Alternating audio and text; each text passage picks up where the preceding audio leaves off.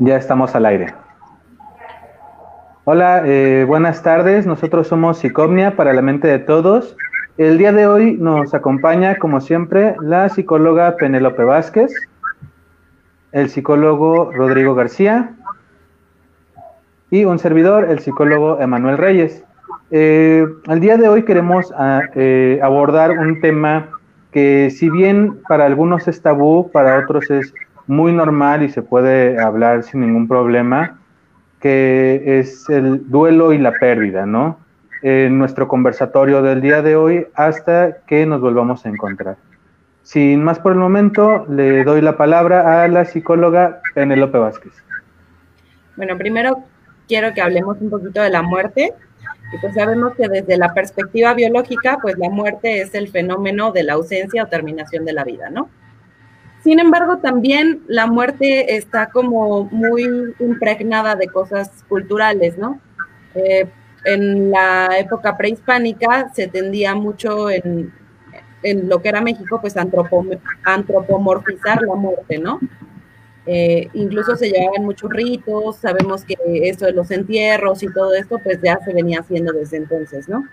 Y posteriormente, pues también este, se se hizo como más fuerte el tema de, la muerte y de, esta antropomorfización con José Guadalupe Posada, ¿no? Y su, y su Catrina y bueno, sus este, muchos grabados que hizo posteriormente al respecto. Y pues bueno, eso da cuenta como de muchas creencias, tanto personales como familiares, sociales, legales, económicas, culturales, religiosas y místicas, ¿no? Entonces la muerte no solamente es algo que se pueda vivir desde lo biológico, y también otra cosa muy importante es que es la única regla que se va a cumplir en los seres humanos, este, en todos los organismos vivos, ¿no? No solo en los seres humanos, en todos los organismos vivos, lo único que podemos saber y que damos por hecho es que va a llegar ese momento de la muerte. ¿Querías la palabra, Rodrigo?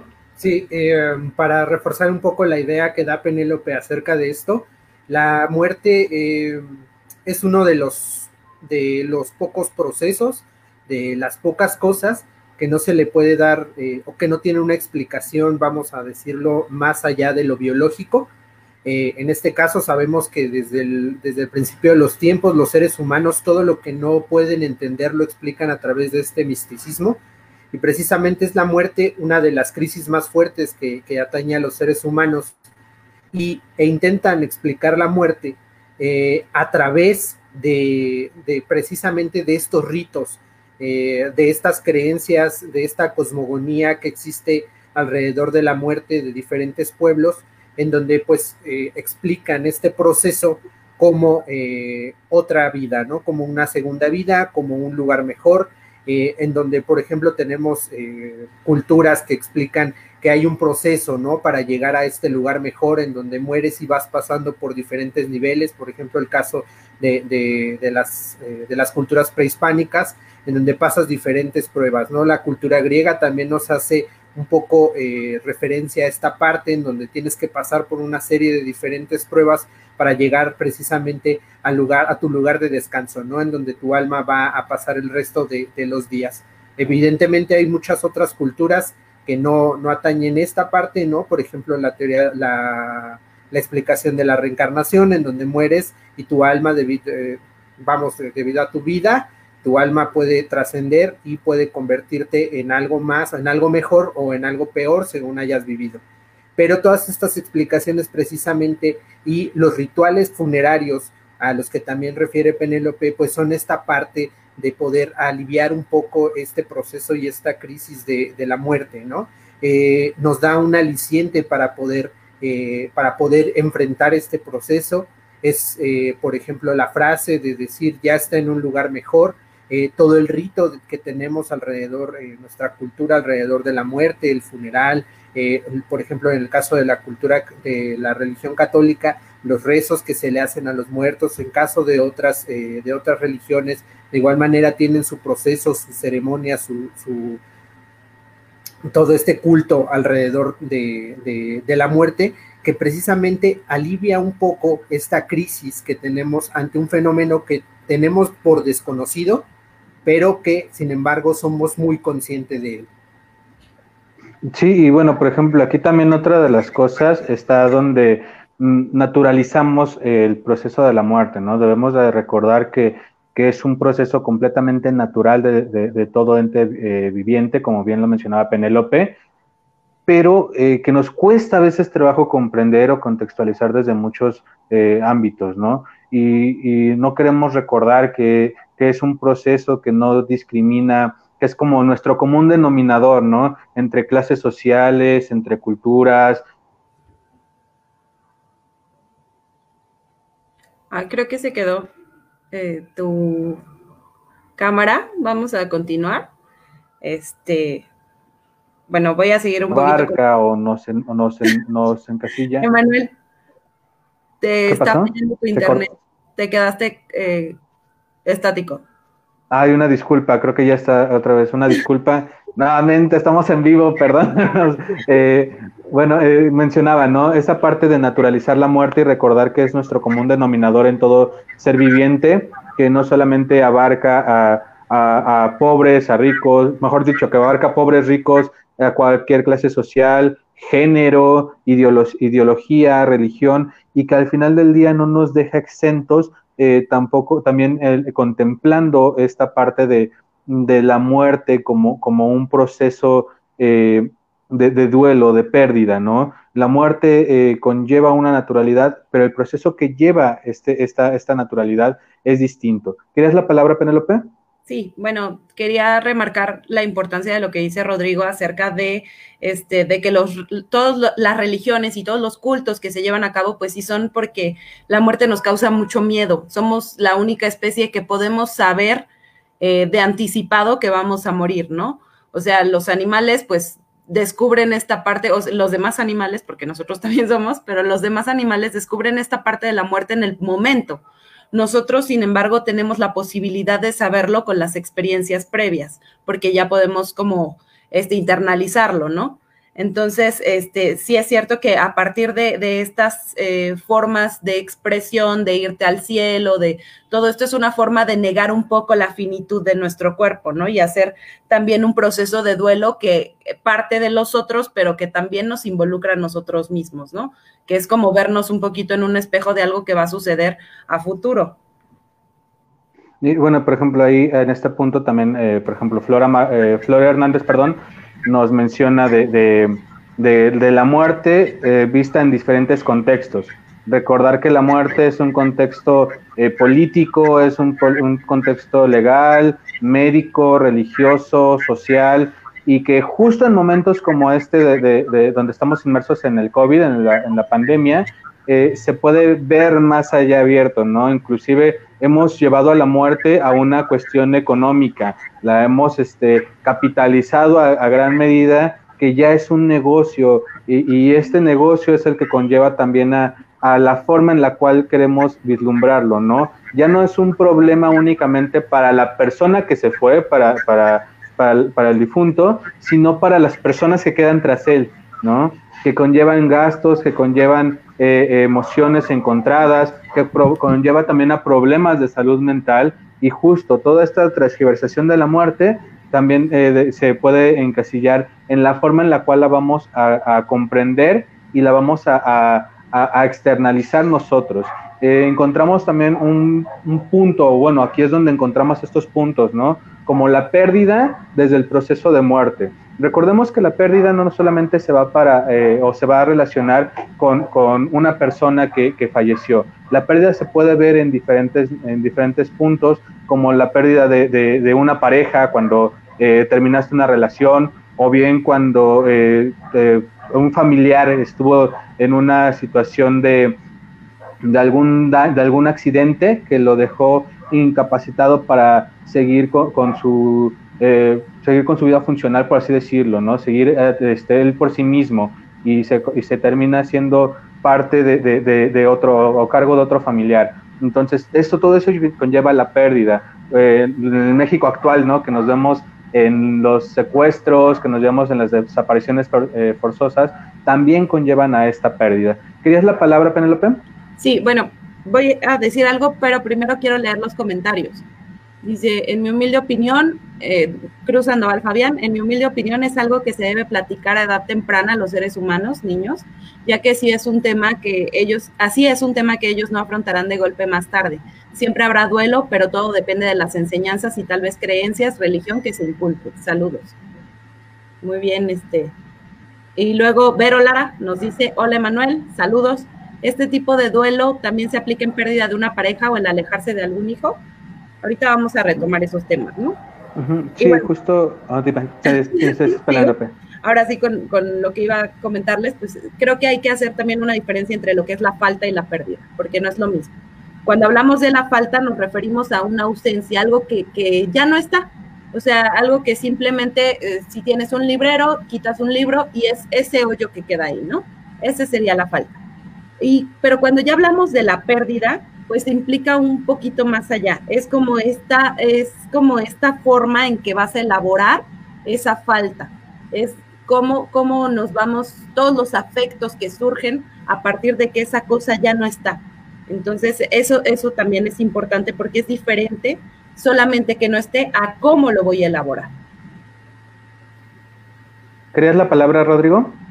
Sí, eh, pues precisamente, ¿no? Hablando ya dentro del contexto, por ejemplo, de la muerte, eh, esta falta, eh, perdón, esta pérdida ya hace referencia a todo el contexto que tenemos atrás acerca de la muerte, ¿no? el cómo afrontarla, desde cómo vivimos, por ejemplo, cómo aprendimos esta, este concepto, cómo se contextualiza en nuestra familia, cómo se contextualiza en la, sociedad, en la cultura en general, es, se, va a ver manifestada en esta parte, ¿no? Y eh, pues la parte eh, importante de la pérdida es que no solamente hablamos de la pérdida material, de, por ejemplo, que menciona Penélope, ¿no? Que es la falta, sino que la pérdida ya va dentro de toda esta estructura y cambios que conlleva eh, tanto en lo personal como en el, ciclo, en el círculo familiar, como en el círculo social, la pérdida de algún familiar, de algún ser querido, de alguna persona cercana, ¿no? Todo este cambio dentro, de, dentro de, uno mismo, en donde hay un cambio psicoafectivo, donde hay un cambio emocional y precisamente también un cambio, por ejemplo, en la estructura familiar y en la misma dinámica de la familia.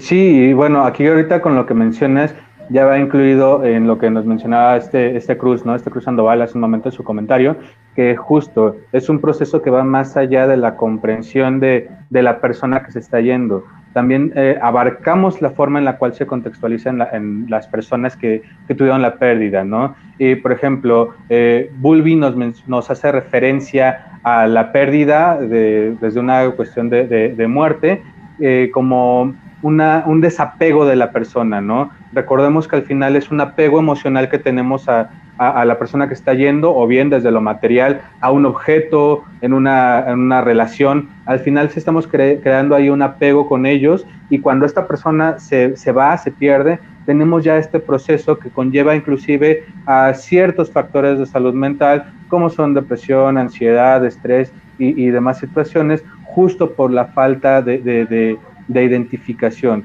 de no poder comprender esta, esta pérdida que estamos llevando. No significa que nos tenemos que desapegar de las personas, simplemente recordarlas desde el contexto, eh, bueno, desde lo bueno, ¿no? Esta parte de, de, las enseñanzas previas que dejó, que dejó la persona y que justo en situaciones, nuevamente regreso, a, como esta del COVID, cuando estamos inmersos en, en, en, en un encierro donde no podemos hacer valer nuestras costumbres, nuestras tradiciones como gustábamos, ¿no? Anteriormente, no es el mismo duelo o la misma pérdida, mejor dicho, hace un año atrás que la pérdida que se está viviendo ahora. Aunque no hayas perdido algún familiar por parte del COVID, simple, el simple hecho de haber perdido un familiar que tenía alguna otra enfermedad, no pudiste tener el proceso, ¿no? Anteriormente era la misa, los rezos, el cafecito, el pan, el recuerdo inmerso en esta parte. Hoy no puede ser nos vemos tras una pantalla y quizás esta parte de, la aprensión también es lo que conlleva a poder sobrepasar esta parte de la pérdida. ¿Quieres la palabra, Penélope? Sí, pues bueno, justo este proceso pues ya es el proceso de duelo como tal. Y en este proceso, eh, como bien lo dices, en un momento recuerden que toda eh, la energía libidinal que tenemos, pues la ponemos sobre un objeto, ¿no? Cuando este objeto se va, objeto me refiero a esta persona, cuando esta persona se va, se muere, pues entonces esa energía libidinal termina eh, a veces quedando este, eh, liberada, pero a veces no se puede liberar. Cuando esta energía no se, cuando queda liberada, pues después el proceso de duelo nos permite llevar esa energía hacia otro nuevo objeto, ¿no? Y entonces eso hace que nuestra vida pues siga adelante. Sin embargo, cuando esta energía no la podemos eh, liberar y queda ahí, este, digamos que se acumula, y entonces como se tiene que mover hacia un lado, se mueve hacia uno mismo. Entonces se crean estos sentimientos de culpa, se crean estos sentimientos de, este, eh, como estos reproches que uno quisiera decirle al que ya se fue, hasta por qué te moriste, por qué me dejaste, si te hubieras cuidado, ¿no? Si hablamos de, de esta época de la pandemia, si te hubieras cuidado no te hubiera pasado. Entonces estos reproches que pareciera que le quisieran hacer al otro, se los hacen hacia uno mismo. Y entonces es así, ah, sí, es que yo no estuve al pendiente de que no se cuidara. Y entonces es mi culpa. Y entonces, y esta es la diferencia de lo que va a ser como tal un duelo este, bien llevado a un duelo patológico, ¿no? Y que, bueno, cuando ya hablamos de duelo patológico, también Freud nos habla en, duelo y melancolía de esta diferencia tan grande que puede haber entre el, duelo eh, que es natural, digamos, que tiene que venir cuando hay una pérdida, y el duelo que ya nos lleva a, eh, a estos reclamos hacia, hacia uno mismo que pueden terminar en algo tan grave como un suicidio, ¿no? Eh, bueno, eh, perdón, creo que querías la palabra, Rodrigo. Dame un momento nada más para leer un, comentario. Nos vuelve. Otra vez, te fuiste. Leo el comentario. Sí, ayúdanos, por favor. Pero Lara, cuando pierdes un familiar, muerte, y por enfermedad, y sabes que pudiste hacer algo más por él, ¿cómo lidias con la culpa? Este, ¿le quieres contestar, Rodrigo? Le contesto yo. No, adelante, adelante. Ah, ok. Mira, es que el, la cuestión no es que tú pudiste haber hecho algo con él. Me gustaría que ejemplificaras un poquito más. Ah, ya estás aquí de vuelta. Sí, vuelvo a pedir una disculpa. Estamos fallando mucho el, internet en, mi zona. Realmente, en verdad, una disculpa. Eh, mencionaba esta Vero Lara. Eh, sí, ya, ya lo leí. Ya leíste. Ah, perdón. Le estaba contestando que, que debería tal vez hacerlo un poquito más claro porque nos habla de una culpa de si tú hubieras podido hacer algo por él. Sin embargo, pues ¿qué hubieras podido hacer por él? Porque a veces este es un pensamiento que más, está más en el plano de lo inconsciente y que realmente no tiene algo este, bien puesto y, que, y que realmente hubieras podido tú hacer algo, ¿no? Acuérdate que la responsabilidad de muchas cosas, hasta de dar los medicamentos, y de tomárselos, pues no solamente son de los otros, sino del mismo enfermo. Entonces, eh, tal vez si fuera un poquito más específico tu, tu ejemplo, estaría buenísimo. Bueno, menciona, mira, como hija, ¿cómo lidias con la pérdida de un padre, ya sea por muerte o por abandono? Eh, justo va desde esa misma parte, ¿no? De antemano es recordar eh, lo primero que mencionábamos, es un proceso natural para contestar la, la, pregunta anterior, ¿no? El proceso natural es natural, hay que, hay que verlo como algo que inclusive ya es, ya es inevitable. Si lo queremos ver desde el ámbito religioso, muchas religiones, muchas religiones conllevan que es un acto de Dios, ¿no? Dios... Nuevamente se trabó. Nuevamente se fue. Este, vamos, vamos a seguir porque... Bien, ante, eh, bueno, eh, complementando la idea que quería mencionar Emanuel, lo que quería decir, creo que él eh, hace referencia a que el proceso de duelo es eh, pues un proceso completamente natural, ¿no?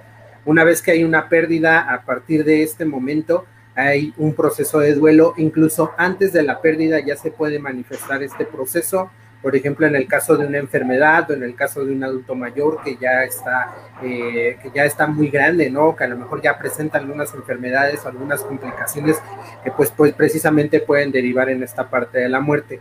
Eh, la, la, la, manera de afrontarlo precisamente, pues e, e, el, proceso en sí es complejo porque conlleva una serie de emociones y una serie de, de, de diferentes factores que lo determina la misma persona, ¿no? Hay casos, eh, en este caso no se puede hablar a lo mejor, se puede hablar de, una generalidad del duelo, pero no se puede hablar de un caso particular, por ejemplo, ¿no? Porque cada caso, cada persona va a vivir, va a vivir su duelo de manera diferente.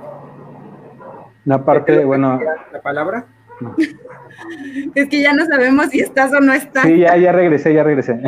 bueno, este, bueno, yo nada más quería decir que este, que pues efectivamente el duelo se vive tan diferente en cada persona y es que no solamente está relacionado con nuestra sociedad hoy, con la, con la parte cultural, sino también eh, Melanie Klein, por ejemplo, decía que todo esto nos remite a angustias y sentimientos de culpa infantiles, ¿no? O sea, nos jalamos, ya, ya sabemos que todo todo el tiempo nos estamos jalando como estas cosas que, que hicimos en los primeros años de vida y que al final, como elaboramos los primeros duelos desde bebés, porque acuérdense que en nuestra vida vamos elaborando distintos duelos, entonces, de la forma en como elaboramos estos primeros duelos, va a ser la forma en como también lo vamos a elaborar de adultos. Entonces, este, por eso es tan característico en cada persona y tan diferente, ¿no? No puedes, sí podemos generalizar esta, este sentimiento o este sentir, los afectos, pero eh, el proceso es de manera muy particular, ¿no? Ok, eh, tenemos un comentario, dice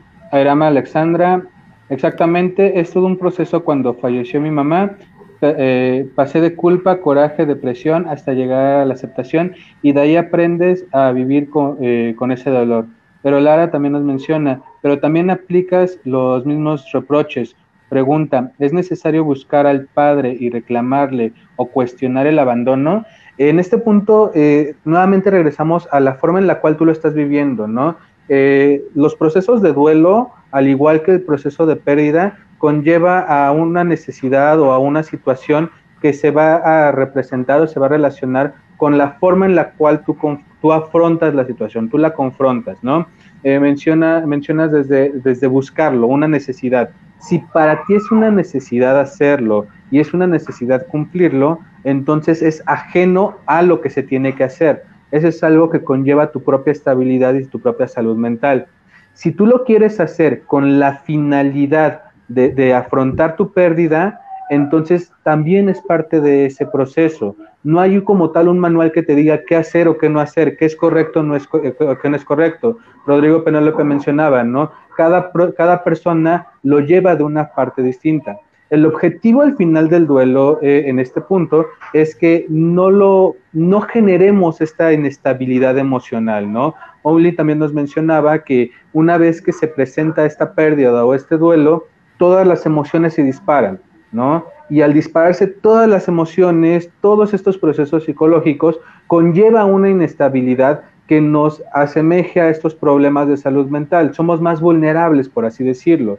Entonces es importante que tú como persona identifiques qué está pasando contigo, si requieres la ayuda, que siempre vamos a requerir ayuda, si no quieres acudir con el psicólogo, que, eh, acudir con un amigo o demás, ¿no? Recomendación de nosotros, acude con tu psicólogo justo para que lo puedas eh, llevar de una forma correcta. En este caso es necesario que de antemano tú aprendas a identificarlos para que ahora sí ya vayas eh, viendo inmerso cada uno de los puntos que requieres para irlo trabajando por separado. Te repito, no es una, no es que sea un manual, es tu necesidad y la forma que tú tienes de querer afrontarlo. Quería la, la palabra, este Rodrigo, me parece, Penélope. Vi una mano, pero no vi de quién era. No. Pero si quieres, te platico un poco de las etapas, o no sé si quieres tú empezar. Ah, sí, bueno, era, era la parte de, bueno, iba a continuar con esta parte de, del proceso de, del duelo. ¿Querías la palabra, Rodrigo? Sí, eh, iba, iba precisamente a lo mismo, digo, si ustedes eh, quieren complementar. Eh, adelante. Como menciona Emanuel, el, duelo no es que no existe un manual, ¿no? Sin embargo, sí existen puntos eh, fijos para determinar lo que decía Penélope, ¿no? Cuando puede ser un proceso normal, un proceso saludable en el que se rompen estos lazos, en el que hay una pérdida real de, vamos a decirlo, en el mundo material de la persona, es decir, muere en el que ya no existe, eh, hay puntos específicos, ¿no? de los cuales nos podemos basar para saber si es un proceso en el cual eh, pues se está llevando de, manera saludable o en su defecto se puede presentar un duelo patológico como mencionó Penélope. Este, sí, bueno, ahí por ejemplo ya viene también eh, esta, esta descripción que igual nos menciona Bowley de, de, cómo se va presentando como una etapa o como, una, como un proceso esta parte del duelo. eh, sin la necesidad todavía de, de, la afrontación, ¿no? Empezamos viendo parte de la tristeza, que es lo más común. No necesariamente vamos a generar un llanto, recordemos eso. La tristeza puede eh, verse desde el ámbito físico, que nos sentimos agotados, nos sentimos cansados, no queremos hacerle caso a nadie ni, ni, nada. Eh, no necesariamente es que lloremos. Eh, también otro punto es el enfado. Siempre nos vamos a enojar del por qué te fuiste, por qué me, me dejaste, ¿no? Es tu culpa por haber, no haber hecho tus cosas, ¿no? Se basa mucho en, los en este problema del duelo, asimismo eh, eh, contra la persona o contra nosotros mismos, que aquí ya viene la parte de la culpa, esta culpa por haber eh, por haberte ido, por haberme dejado sola. Inclusive comenzamos a culpabilizarnos a nosotros de que eh, vemos un, una cuestión ahí eh, enlazada de hace una semana perdí a mi pareja, hace unos días perdí a mi mascota y hoy te pierdo a ti. ¿No? Entonces que me, comenzamos a relacionar toda la parte de la pérdida y del duelo con nuestra cuestión eh, personal, que inclusive se vuelve una parte egoísta, ¿no? Queremos enmarcarlo únicamente hacia nosotros sin ver, sin ver todo el contexto. Eh, también encontramos esta ansiedad que se va presentando eh, desde un ataque de pánico, desde el pensar que nos va a suceder a nosotros. Esto pasa muchas veces cuando es por medio de un accidente. Eh, ahora con lo del COVID también se va a presentar esta parte de ansiedad por pensarte que si algún familiar ya se enfermó de, de, de COVID, nos puede pasar a nosotros y vamos a tener esta misma situación, ¿no? La sensación de soledad, esa eh, es una sensación muy, muy compleja, más cuando se tiene un apego muy, muy afectuoso con la persona, porque podría que esa persona era la que nos daba, no sé, nuestro domingo, ¿no? O que nos daba un buen consejo cuando más lo requeríamos y ahora no sabemos con quién acudir. No nos sentimos solos y no vemos a todas las personas que aún están con nosotros no nos cegamos en este panorama sin percatarnos de que hay un mundo atrás de, de, esta persona que nos puede seguir ayudando a levantarnos, ¿no? La impotencia, el no poder hacer algo, el, shock, ¿no? Entonces, este tipo de situaciones al final son un proceso que vamos a ir presentando. ¿Quieres la, la palabra, Penélope? Bueno, quiero leer primero unos comentarios de Antonio Ascorra. Dice, ¿cómo está relacionada la autoestima con la forma de enfrentar un duelo? Que pues era lo que hablábamos antes, ¿no? Tú ya llegas con unas cosas que traes desde antes y por supuesto que vas a retomar mucho de tu pasado al enfrentar un duelo. Entonces, estas van a ser tus herramientas. Y si tus herramientas desde el principio están un poco este, lastimadas, pues el, proceso va a ser diferente el que vas a llevar tú con el que va a llevar alguien que tiene sus herramientas en perfecto estado, ¿no? Dice, el ser humano no está preparado para vivir, efectivamente, mucho menos para morir, es el propósito de la vida, saber vivir y cuando uno por fin aprende a vivir, en automático asimila el proceso, el proceso de la vida y como parte de ello la muerte. Lo que la gran parte de los seres humanos temen no es a la muerte, sino al sufrimiento. Okay. Luego dice Cruz Sandoval Fabián, creo que sí está preparado, creo que sí está preparado como lo representaron los mayas. Lo malo es que las costumbres y aprendizajes se perdieron con el paso de la evolución de vida. A ver, Emanuel. Y... Sí, bueno, quería la palabra Rodrigo, me parece antes. Eh, no, adelante. Ok, justo aquí esto que mencionan también está relacionado con la nueva situación a la cual nos enfrentamos, ¿no? Cada vez es más cambiante, cada vez tenemos más formas de comunicación, pero cada vez sabemos comunicarnos menos. Entonces, si no tenemos este lazo de comunicación para con las personas y poder confrontar otra situación, ¿cómo vamos a confrontar una situación de pérdida? Entonces, la pérdida viene desde un proceso y el duelo también desde un proceso anterior a que se presente, ¿no? Recordemos que toda nuestra vida va a estar inmersa de pérdidas y de procesos de duelo.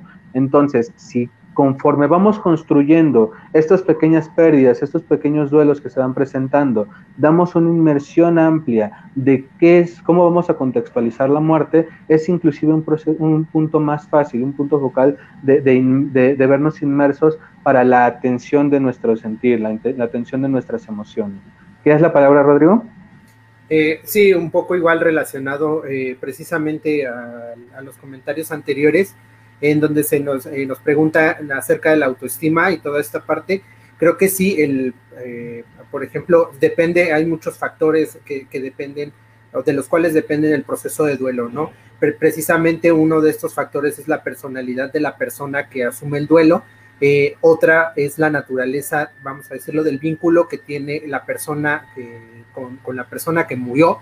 Otra de los factores es el tipo de muerte que, que sucedió los antecedentes personales de la persona, vamos a decirlo, del deudo, y las características pues precisamente del entorno, ¿no? No va a ser lo mismo asumir esta parte, por ejemplo, de, eh, de, una muerte por enfermedad que ya se venía anticipando a una muerte por accidente, ¿no? En donde se nos da repentinamente y esto pues puede causar un mayor shock, un mayor, una mayor fase de impacto en donde no bien, no solamente va a venir acompañado de la tristeza o de la emoción de, tristeza de extrañar a la persona, sino precisamente de este, de este impacto, ¿no? Tan fuerte que puede ser el, perder a un ser querido tan repentinamente, ¿no? Y de igual manera, eh, ¿sí?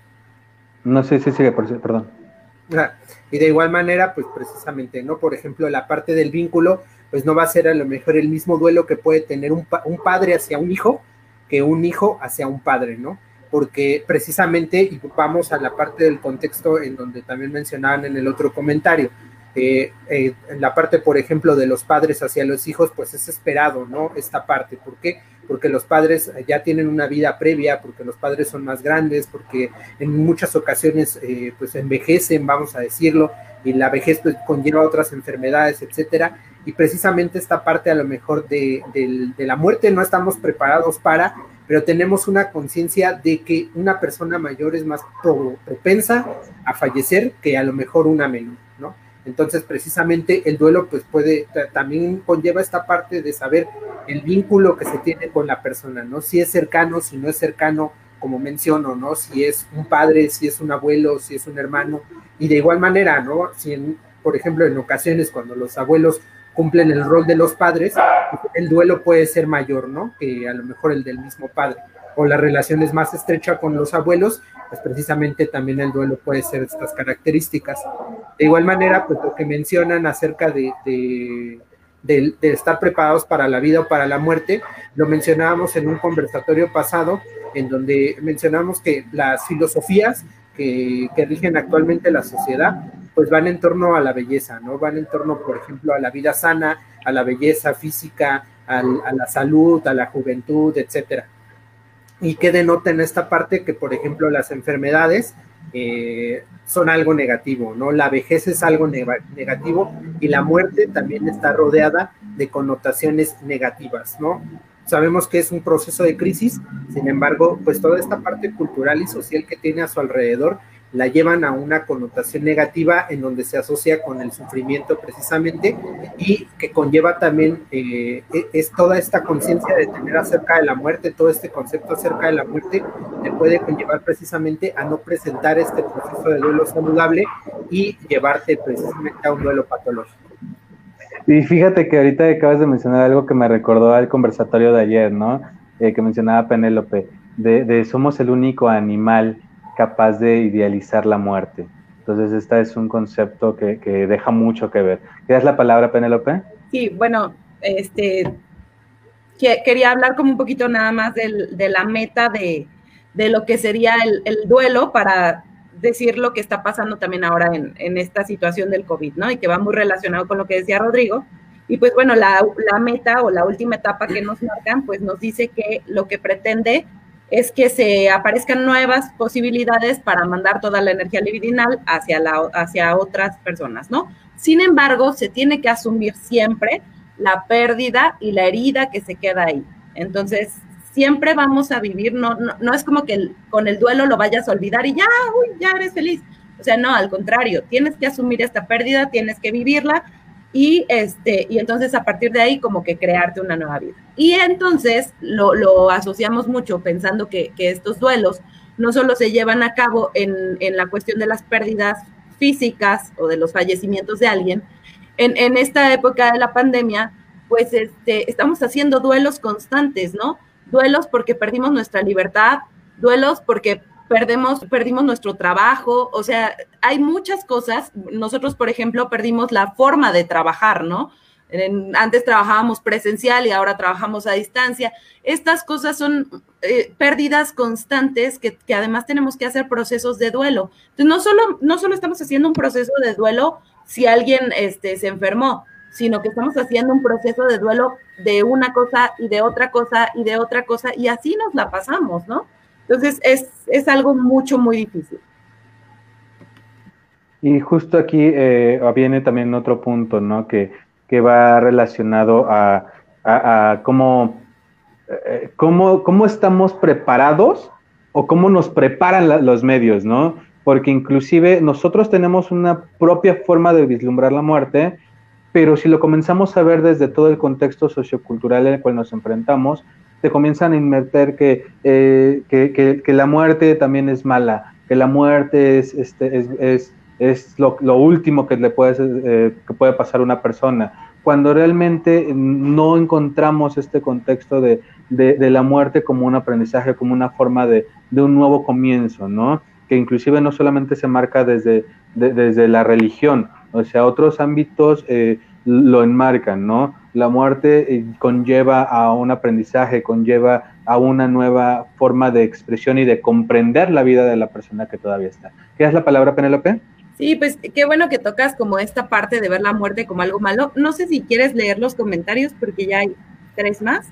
Sí, ok, lo veo. Eh, tenemos un comentario de Antonio Ascorra que dice, el grado de la codependencia hacia el objeto es el grado de de dificultad de afrontar la pérdida. Efectivamente, que es también algo que mencionábamos con, en el momento bueno, de, no de la... dependencia, sería como esta ligazón libidinal que hay, esta relación, no, acuérdense que codependencia habla de otro Bueno, efectivamente. Estoy hablando de una relación, de la fortaleza o de ese, de esa este enlace que hay tan fuerte, ¿no? Un, un lazo, por, un lazo afectivo que Exacto. se forma sí, que, con, la, inclusive, con la persona que inclusive hablábamos hace rato de eso, que es como el tal el vínculo, o sea, estar vinculado con alguien de forma afectiva, ese es el punto, ¿no? De, de te puedes a, eh, eh, vincular con un objeto y sentir una gran pérdida cuando no lo tienes, y te puedes vincular con una persona y simplemente sentir algo, o sea, no, es, eh, no se mide, simplemente se siente, ¿no? Eh, Cruz Sandoval, ¿a qué grado puede llegar a dañar tanto física como mentalmente? No superar un duelo eh, de pérdida física. Eh, creo, Antonio Ascorra, ¿no? Lo que uno se permita. Efectivamente, en este caso, pues recordamos también lo que mencionabas hace un momento de, de tus procesos, si bien tú sabrás cómo con, con, conllevarlos, al final lo único que tienes que estar limitando es evitar que conlleven a, una, a un problema de salud mental, ¿no? Por eso mismo mencionaba los puntos de, para identificar cuando estás en un proceso de duelo y que no sobrepasen, que no sobrepase, ¿no? Recordemos, tristeza, ansiedad y demás eh, van a ser eh, eh, puntos eh, clave de que se te van a presentar, pero no debes permitir que te invadan. Ese es el problema de, las de muchas personas que, que inclusive lo, hemos vivido, los que hemos perdido familiares, tanto en el momento del COVID como antes, siempre es esta necesidad de, de, querer seguir llorando, de seguir llorando, pero no nos preocupamos por el recuerdo de la persona ni del cómo está afectándonos a nosotros mismos. Queremos mantener a la persona arraigada aquí y que regrese y que esté con nosotros. Por eso mencionábamos incluso un proceso egoísta, pero no vamos más allá del qué nos dejó, qué aprendimos y cómo nos vamos a, a, a, quedar conformes de esta parte, ¿no? ¿Qué es la palabra, Penélope, en este momento? Sí, pues ya, ah, bueno, no sé si Rodrigo quiere continuar no, con no, la pregunta, porque ya voy a cambiar el tema. Bueno, eh, rápido, ¿no? En esta parte, por ejemplo, que nos menciona, eh, la, la, por ejemplo, las fases del duelo, se, se identifican como rápidamente y globalmente, en algunos artículos eh, se identifican muchas, en algunas otras se identifican algunas eh, tres o cuatro, eh, pero básica, básicamente son tres, que es la fase de impacto, en donde nos encontramos ante una tristeza eh, que es reciente a la pérdida, la fase de repliegue, que es una fase intermedia, que es en donde se presenta este sentimiento de depresión, pueden presentar culpas, y posteriormente la fase de recuperación, que es cuando ya se supera esta parte. Eh, identificar esta parte en, la, en donde es la fase de repliegue, identificar factores en donde ya no estamos siendo funcionales, vamos a decirlo, es, eh, es la alerta para saber cuándo necesitamos una ayuda psicológica, ¿no? Eh, si es verdad que tiene una consecuencia emocional, una tristeza, una depresión que puede derivar, pero cuando esta empieza a afectar ya nuestra vida a un nivel en el que ya no podemos trabajar, en el que ya no podemos hacer otras actividades, pues es como este foco rojo para saber cuándo poder eh, eh, solicitar esta ayuda psicológica. Ahora sí, Penélope, Ahora sí, este, la palabra? Eh, yo les voy a, a, tomar, a retomar un poquito el tema que nos dijo Fabián en un primer momento.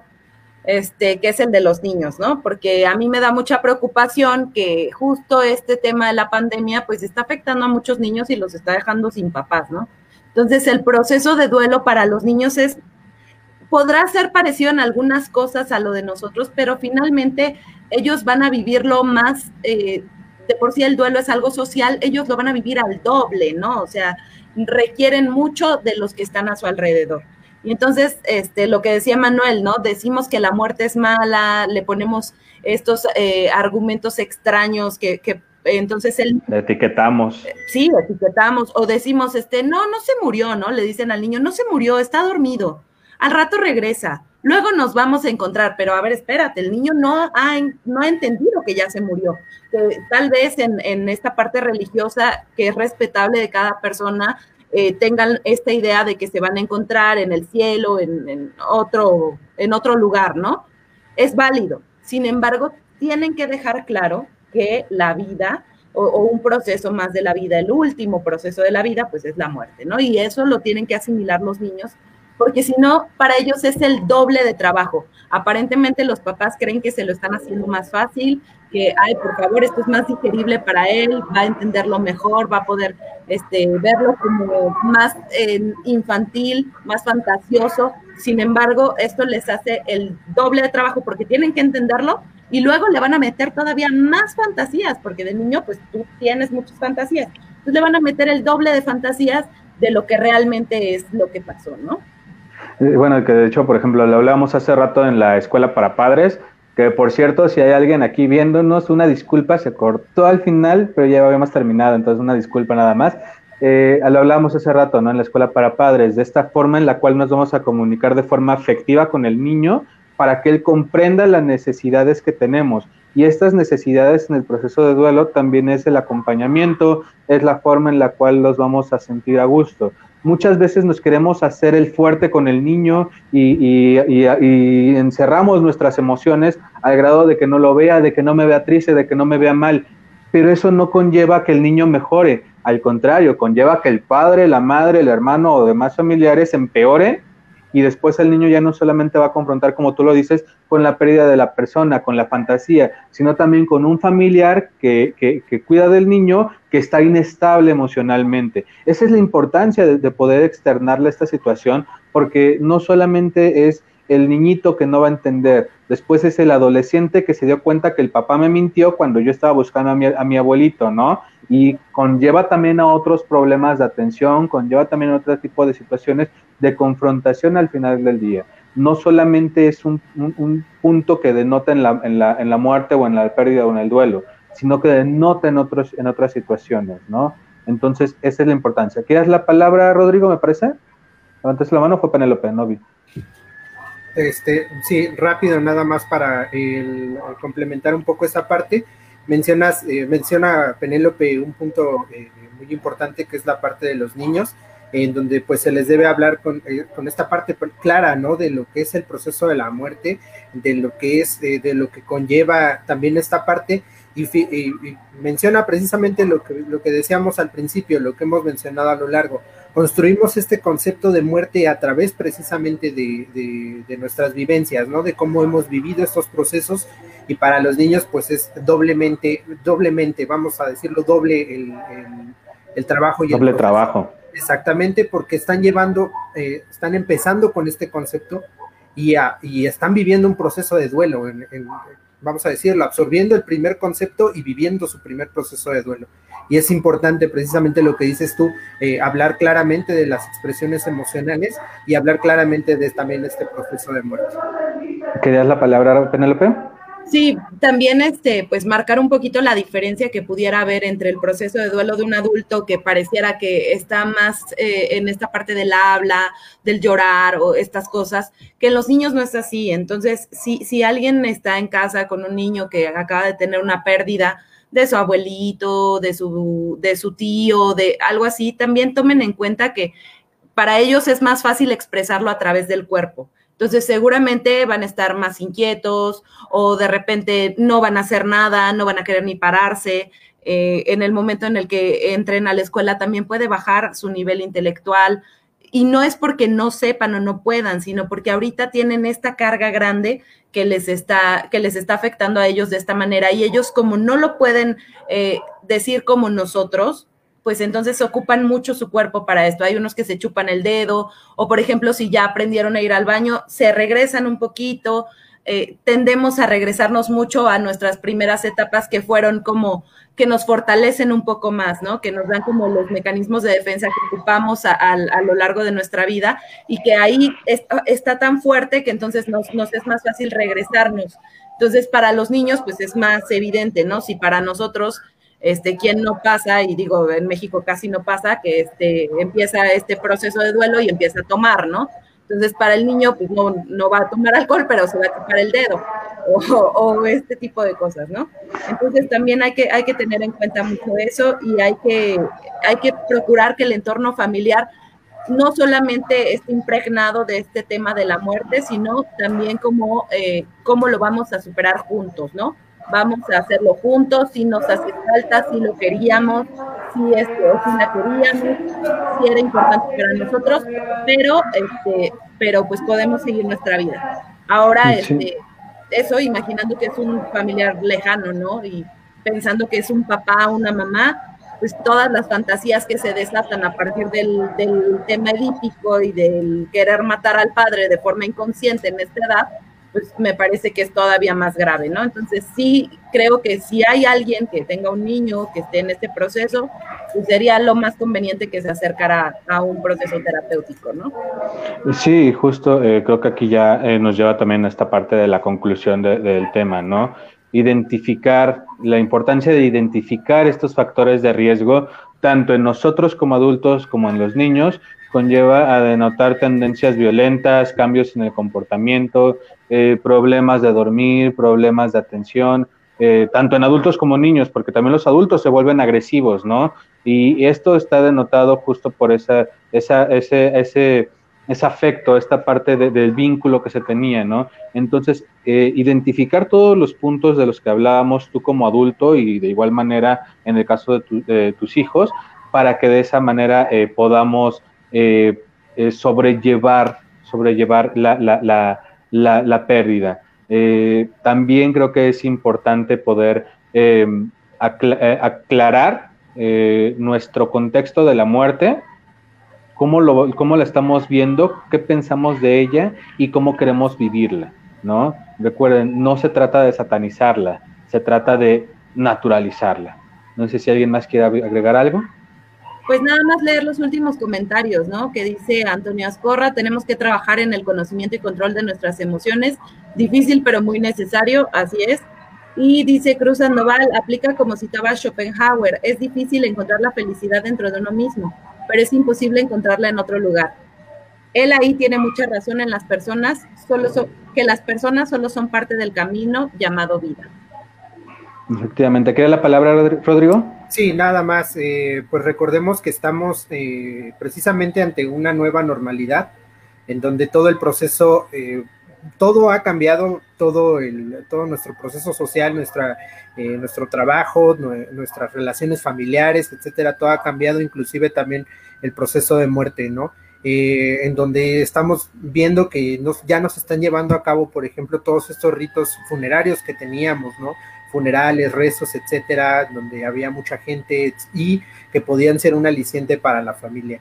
Entonces, eh, comprender que, que, estamos cambiando, que los tiempos están cambiando y como, como dices, tal vez no naturalizar la, la muerte, pero sí aceptar que es una, eh, es una parte del ciclo vital y que hay que, que aprender que el duelo es un proceso totalmente natural. Si bien identificar, como mencionábamos, los focos rojos cuando ya se está volviendo algo patológico, cuando puede ser, puede desencadenar en una depresión peor, cuando puede desencadenar en un suicidio, eh, saber que este proceso es completamente natural, aceptar la pérdida y deshacer los lazos y los vínculos que teníamos con esa persona es fundamental en este proceso. evidentemente los sentimientos de tristeza, las emociones melancólicas, pues son, son parte de este proceso, pero saber que es totalmente eh, saludable este proceso, ¿no?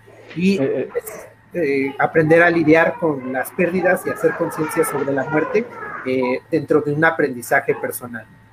Aparte, creo que me gustaría agregarle a tu, a tu comentario, Rodrigo, recordar que, eh, que no necesitas o que no esté entablado un tiempo específico. Darnos nuestro tiempo para llevar ese proceso. No te sientas obligado. Vamos a encontrar eh, muchos videos de superación personal que te dicen, pues ya se fue, olvídalo, ya, o borrón y cuenta nueva. No se trata de eso. Ajá. Cada persona es distinta, cada persona es un mundo, cada mente es un conjunto de emociones y solamente nosotros sabemos cómo contenerlas, cómo conllevarlas. Sí, hay que pedir ayuda, hay que acercarnos a un profesional de, la salud para que, para que nos puedan asesorar, que nos puedan guiar en este proceso, pero te repito, no te fuerces a querer olvidarlo de inmediato, vas a generar inclusive mayores problemas. Bueno, eh, creo que por nuestra parte es todo. Eh, muchas gracias por habernos acompañado. Este, les recordamos que, eh, no, que pueden comentar en el en vivo, que pueden dejar sus comentarios, sugerirnos temas. Nos gusta que nos sugieran temas porque nos hacen la vida más fácil de lo que vamos a plantear para la siguiente semana. Y eh, de igual manera, este, pues recordarles que cualquier duda, pregunta, comentario, estamos para servirles por medio del WhatsApp, de, perdón, de, de la página de Psicomnia, del inbox o del correo electrónico eh, o bien por medio del Instagram. También queremos recordar, eh, hacerles un anuncio. Eh, a ver cómo quedaron las fechas, Penélope, este, para la escuela para padres. El día 4, me parece, a ver, permíteme. 5, 5 de septiembre. Del 5 de septiembre al 3 de octubre son las fechas tentativas para la próxima escuela para padres. Esta va a ser de turno matutino porque este, ya nos han pedido muchos que sea mejor en la mañana. Entonces, este, los que estén interesados, mándenos sus datos. Ya, ya estaremos subiendo algunas imágenes eh, respecto a esto para que, para que sepan. Eh, bueno, la escuela para padres dura un mes. Eh, abordamos algunos temas relacionados con la crianza. Entonces, este, pues está muy padre. La verdad es que está muy padre. Ojalá que alguien que estuviera en escuela para padres hiciera algún comentario, estaría muy bueno. un comentario positivo, por favor. y, también, bueno, no hacerles mención, ¿no? no es todo el mes, solamente son los cinco sábados del mes. Dura cinco sesiones eh, durante este mes de septiembre. Entonces, a partir del lunes están abiertas las inscripciones. Ya daremos toda la información de igual manera a partir del lunes. Pues nuevamente, muchas gracias y esperemos que nos sigan en nuestro siguiente en vivo. Eh, hasta luego. Bye. No lo puedo quitar, permítanme.